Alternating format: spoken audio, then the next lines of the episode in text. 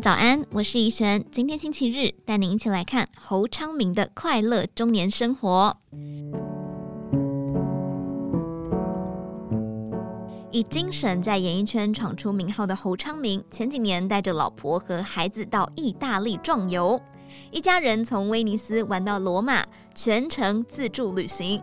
他们一连三天吃外皮酥脆且馅料丰富的披萨，香浓到极点的提拉米苏，逛罗马竞技场、精品店等等。整趟行程花了将近一百万的积蓄。侯昌明说：“以前可是节省到一条内裤可以穿二十年，现在突然想通了，花大钱去意大利壮游，享受生活。”会有这样子的转变，是因为意识到自己快五十岁了。人家说人生半百，到了五十岁，大概还能健康的活三十年，而且这还只是估计。前半辈子我都追着钱跑，环游世界的梦想都还没开始，以后没体力了怎么办？我越想越慌张，未完成的人生清单像程式码一样飞快地条列在脑海中，恐惧爬满思绪。侯昌明一向精神。但随着存款上的数字越长串，也代表捆绑他的枷锁越加沉重。他说：“以后老了，钱够用就好了，还是回忆最重要。”所以，我拉着亚兰跟孩子，把所有的事情都排开，直奔意大利。之后，他们还去了泰国。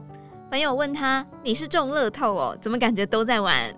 侯昌明则认为。旅游是调剂生活的良方，充饱了电，回来认真工作，这样人生才有滋有味。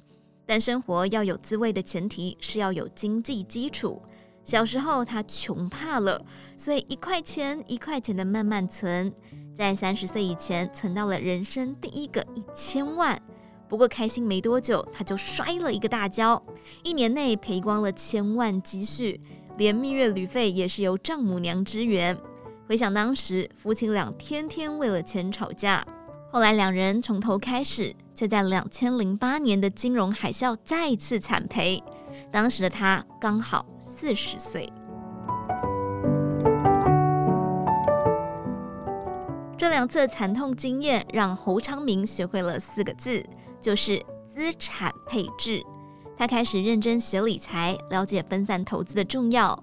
他说，短期投资不能道听途说，因为波动很大，要做足研究再下手。就算亏掉，也不能影响生活。中期对我来说，就是配息没有很多，但未来仍有增长潜力的。长期就是稳健型的金融商品，像是基金、台股、保险。最好是投资报酬率百分之十到十二，未来趋势只要抓准，不管涨跌都要让自己能睡得着。像我之前缴六年的美元保单很贵，但我咬着牙缴完。现在的好处是每年有一笔钱会下来，那就是我们的旅游基金了。四十岁以后的侯昌明投资的每一步都很谨慎。他说，投资要力求稳健，以长线代替短线，不要浪费。所有风险一定都要降低到可以承担的范围，才有资本安老。有了钱还要舍得花，快乐就是从这里来。谈到现在的生活，除了出国远行，也常常带着老婆和孩子吃吃喝喝。一个月基隆夜市就逛了三次。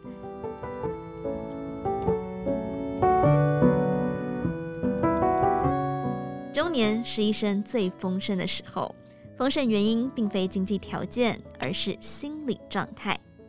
侯昌明就是一个快乐的中年人，不管他五十岁以后会遇到什么困难，都相信自己能继续活成一部励志片，用迷人的笑容战胜命运。